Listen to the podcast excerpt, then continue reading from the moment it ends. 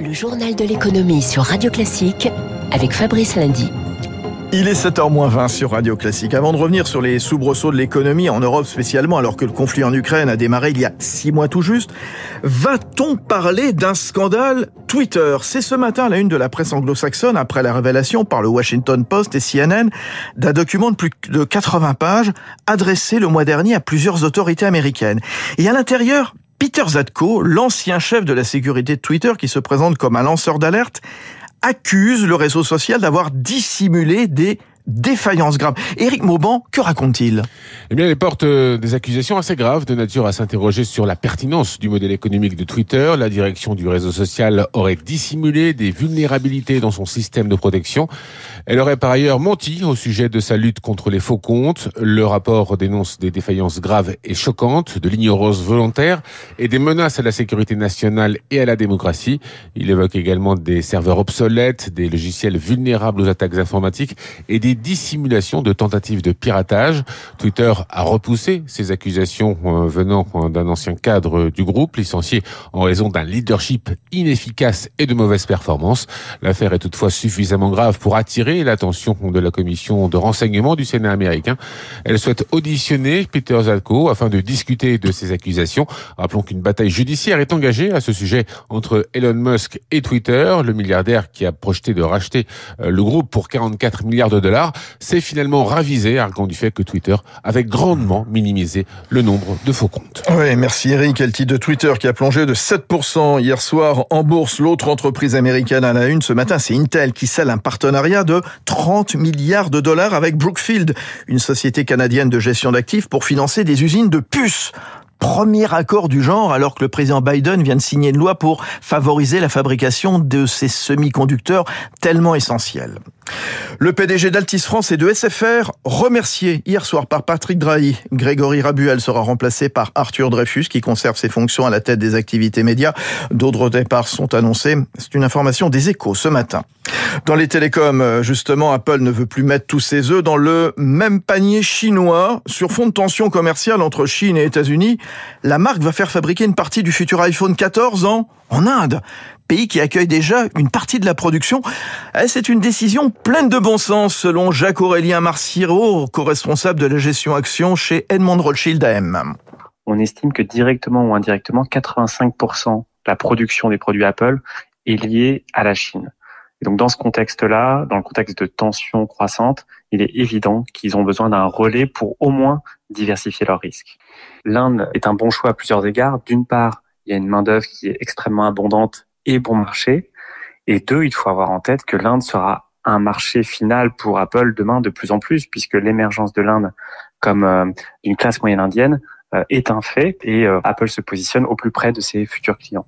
6h43 sur Radio Classique. Les nuages s'accumulent dans le ciel de l'économie européenne. Plusieurs indicateurs conjoncturels de la zone euro révélés hier dans l'industrie et les services augurent d'un recul du PIB au cours du troisième trimestre.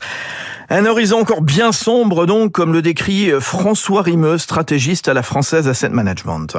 Ça confirme un risque économique qui, est plus important pour les mois et les trimestres qui viennent que ce qui était le cas l'année dernière par exemple. Inflation en forte hausse, des salaires qui ne suivent pas ou peu, le niveau de vie diminue et donc les gens vont avoir tendance à diminuer leurs achats, à diminuer leur consommation. Et ça, c'est très mauvais pour l'activité économique, surtout sachant euh, que depuis maintenant un ou deux mois, on a une hausse encore très importante des prix du gaz et des prix de l'électricité dans l'ensemble des pays d'Europe. Hausse de prix de l'électricité qui n'ont été que peu passées finalement aux particuliers et aux entreprises euh, au cours des derniers mois. Et si ça, ça arrive demain, bah ça, ce sera un nouvel effet qui viendra diminuer le pouvoir d'achat des particuliers et des entreprises et donc euh, impacter la croissance économique. Voilà, François Rimeux avec Eric Mauban, morosité qui a gagné aussi les États-Unis avec là aussi des indices PMI décevants pour le mois d'août, des ventes de maisons neuves aux États-Unis qui plongent encore en juillet pour le sixième mois d'affilée. La bourse de New York finit en baisse. Hier soir, le Dow Jones abandonne 1,5%, le, le Nasdaq lui stagne. Le Nikkei en ce moment à Tokyo en recul de presque 1,5%. On attend évidemment la conférence vendredi des grands banquiers centraux. La bourse de Paris sous la barre des 6400, toujours le CAC 40, moins 0,3%, 6362, troisième recul d'affilée. Puis sur le marché des changes, ben, l'euro continue d'évoluer sous la parité à 1 euro à 0,99$. C'est bien la suite de la guerre en Ukraine, hein. six mois aujourd'hui et ses répercussions au niveau de l'approvisionnement énergétique qui va déterminer l'éventuelle entrée en récession de la zone euro. Le gaz toujours à des niveaux extrêmes, le pétrole repart en hausse. Et dans ce contexte, le Canada et l'Allemagne vont créer une alliance pour l'hydrogène, ouvrant la voie à une chaîne d'approvisionnement transatlantique. L'heure où Berlin eh bien, cherche à pallier une possible cessation de livraison de gaz russe, accord conclu hier par le Premier ministre Trudeau et son homologue Olaf Scholz, présent sur place. À noter que les exportations de céréales d'Ukraine reviennent presque au niveau d'avant-guerre. C'est Washington qui le dit, grâce à une intense coopération internationale. C'est la rentrée pour le gouvernement ce matin à l'Elysée et comme l'avait annoncé le président Macron le 14 juillet, l'exécutif veut aller vite sur sa réforme du travail, notamment sur une nouvelle refonte des règles de l'assurance chômage. Olivier Dussopt, le ministre du Travail, doit recevoir les partenaires sociaux dans les prochains jours. Alors, quelles sont les pistes? Voilà ce que nous dit Émilie Vallès. Son mantra, c'est le plein emploi. Alors pour arriver à 5% de chômage d'ici la fin du quinquennat, Emmanuel Macron fait feu de tout bois. Sa précédente réforme de l'assurance chômage à peine entrée en vigueur, il veut déjà aller plus loin et reprend une vieille revendication patronale, moduler les règles d'indemnisation des chômeurs en fonction de la conjoncture, durcir les règles quand l'économie va bien et qu'il est plus facile de trouver du travail, les assouplir au contraire quand ça va mal.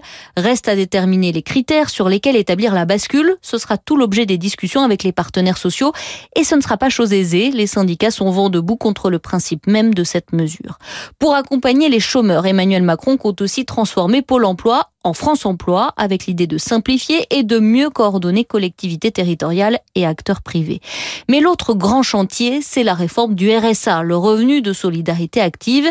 Et là encore, changement de philosophie. Le chef de l'État veut conditionner son versement à quelques heures de formation ou d'activité. Cela devrait débuter par une expérimentation dans une dizaine de départements. Le livret A enregistre son meilleur mois de juillet depuis 2009. Il faut dire que depuis le 1er août, le taux a été relevé une nouvelle fois à 2%. Les flux de dépôt des Français surpassent de plus de 3 milliards d'euros les retraits. Et puis n'en déplaise à tous ceux qui tensent les riches. Oh, vous savez, c'est très tendance en ce moment. Jet, piscine privée, et puis j'en passe. Hein.